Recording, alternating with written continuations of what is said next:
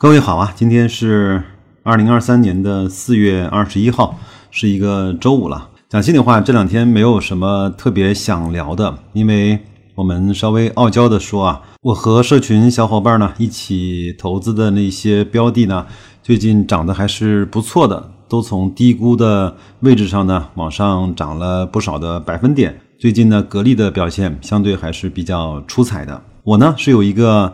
这样的习惯，在市场大跌的时候呢，自己呢去多看看企业的质地、它的经营的状况、它的管理的情况，看看我们这些估值啊，它到底是不是出现了严重的问题。当我们投资的企业质地没有问题的时候，当我们这些追踪的低估的指数本身逻辑上没有偏差的时候，我们就把自己该干的事情干好就行了。然而啊，我知道当市场包括我们所持有的标的啊，在往上。涨的时候呢，很多人反倒如坐针毡，比被套牢还难受。这个时候呢，我一般呢会去选择读书，会去选择少去看股市价格上面的波动，看看那些经典的书籍，看看那些对自己的情绪控制有帮助的那些文章。那么今天呢，我们也给各位啊分享一篇我前面给各位介绍过的，我最近特别喜欢读的这个作者的书，就是陈家河的《投资精要》。它里面呢有一篇文章是出自《古文观止》啊，叫“学郭橐驼做投资”。里面有一个生僻字，没关系，那个你也念“驼”。我慢慢的跟各位解释是什么意思，好吧？下面是正文。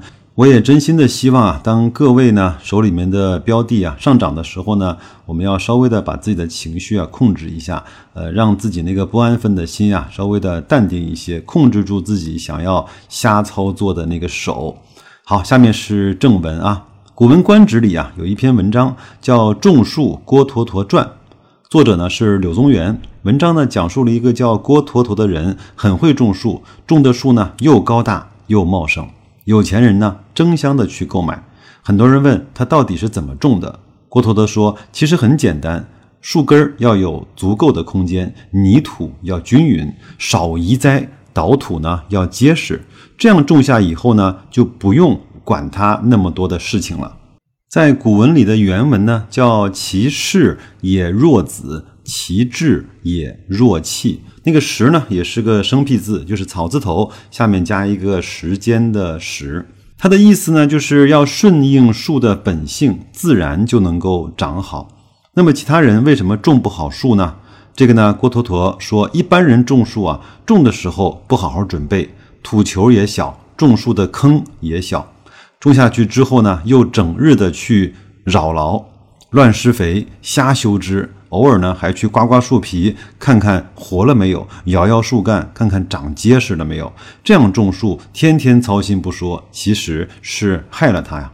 想想看，我们做投资，有多少人能够像郭橐驼一样，在决策之前要缜密思索，决策之后呢，就不再轻易的去变动了呢？我们花了多少精力关注市场的波动、实时的新闻，又花了多少精力去研究那些本质的问题呢？想想看，我们忽略了多少问题？为什么现在 A 股的大部分公司的股价要比港股贵上两倍还要多？这难道只是因为投资者习惯的不同吗？银行的贷款里有多少是和房地产行业相关的？难道房地产影响的只是开发商的借贷和房贷吗？券商行业的利润在过去的几年主要来自于佣金收入，而超高的换手率未来一定就能持续吗？A 股的小盘股的估值大概是蓝筹股的两倍以上，而在国际上则平均呢只有大盘股的百分之七十，这真的合理吗？当然，这篇文章呢写在几年前，有一些数据可能没有他在文章里面说的那么的夸张了。不过呢，话说回来，机构投资者的比例啊，从二零零七年开始逐渐的萎缩，而从股价波动来看，最近几年的股市波动率要远远大于前几年。那么我们凭什么说市场就能够成熟起来呢？又怎么能够单纯的依靠市场成熟的投资手段呢？这就牵扯到量化。但量化真的是一件简单的事情吗？我们在没有执行一个程序以前，反复的去检验，在开始执行之后又放心大胆而一丝不苟呢？这是一个二零零五年以后适用的程序，在之前的市场表现的怎么样？我们难道就可以简单的用市场成熟了这样的一个借口，就无视二零零五年以前的数据吗？亦或用市场不成熟的借口，就忽视了 A 股以外市场的数据呢？在二零零八年取得了超额的收益的程序，有没有受到小盘股泡沫的干扰呢？一个基于统计概率的总结，是不是经过了足够数据组的测算呢？郭头陀不是神，巴菲特、索罗斯、西蒙斯也都不是。他们所做的只是更多了一些理性，少了一些人性的猜疑，更多的去分析、理解、接受了事物的本性而已。让我们再温习一下这句朴实的话吧：其势也若子，其志也若气。这句话的本意呢，就是栽种的时候，特别是栽种之前啊，要像对待子女一样的细心；栽好之后呢，就要像丢弃它一样，把它放在一边。那么这样的话，树木的天性就得以保全，它的习性就得以实现。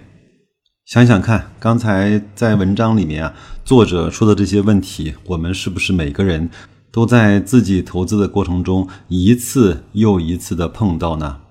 在买这个标的或者是企业的时候，你真的能够做到像对待自己的子女一样的上心吗？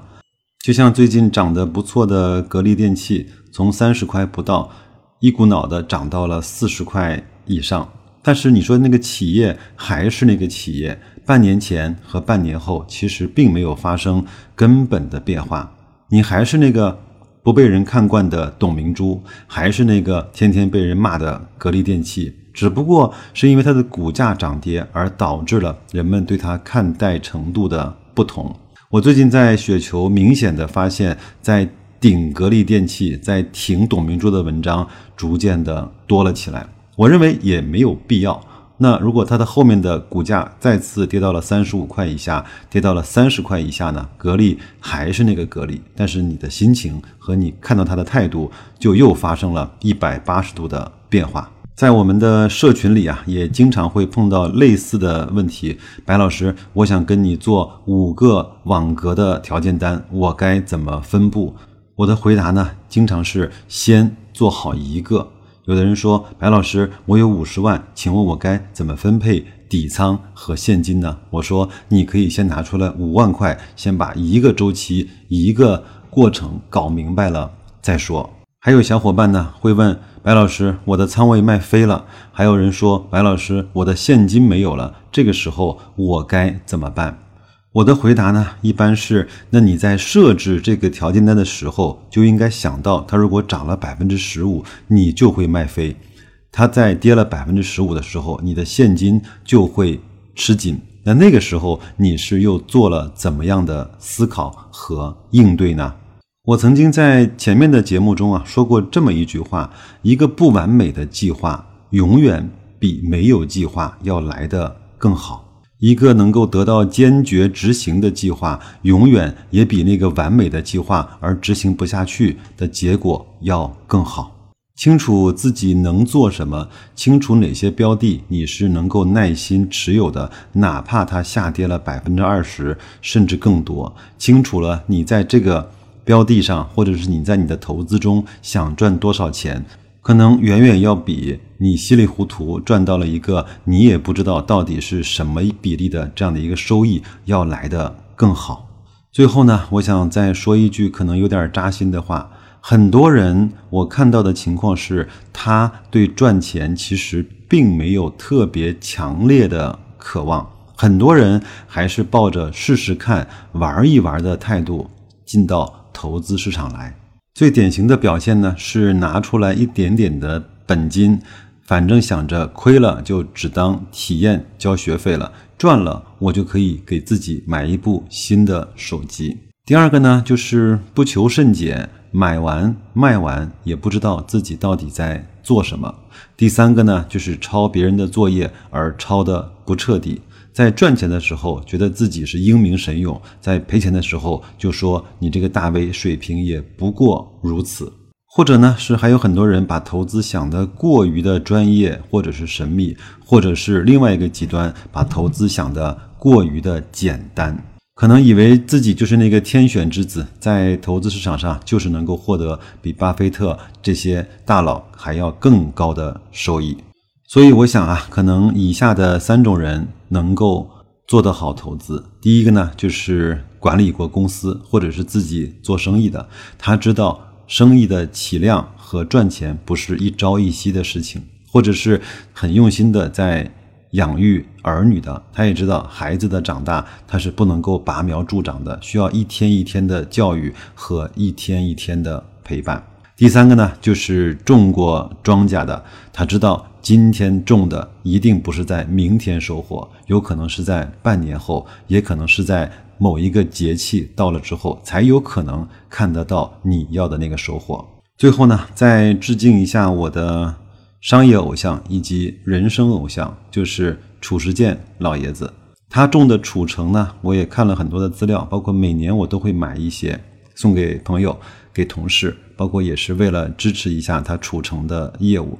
各位知道吗？褚橙每年只会结一次的果实，也就是说，你忙忙碌碌只能够在一年中迎来一次的收获，而且这还不算什么。褚橙从种在地里到发芽到结果，至少要经过三年以上的时间才可以。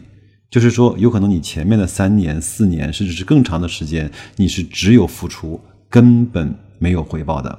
我相信，如果经历过这个过程的话，他在做投资这项业务上一定会做得特别好。那就这样吧。今天这期节目呢，因为我的。电脑出了点问题，我就没有办法把我的语音啊转成文字给各位看了。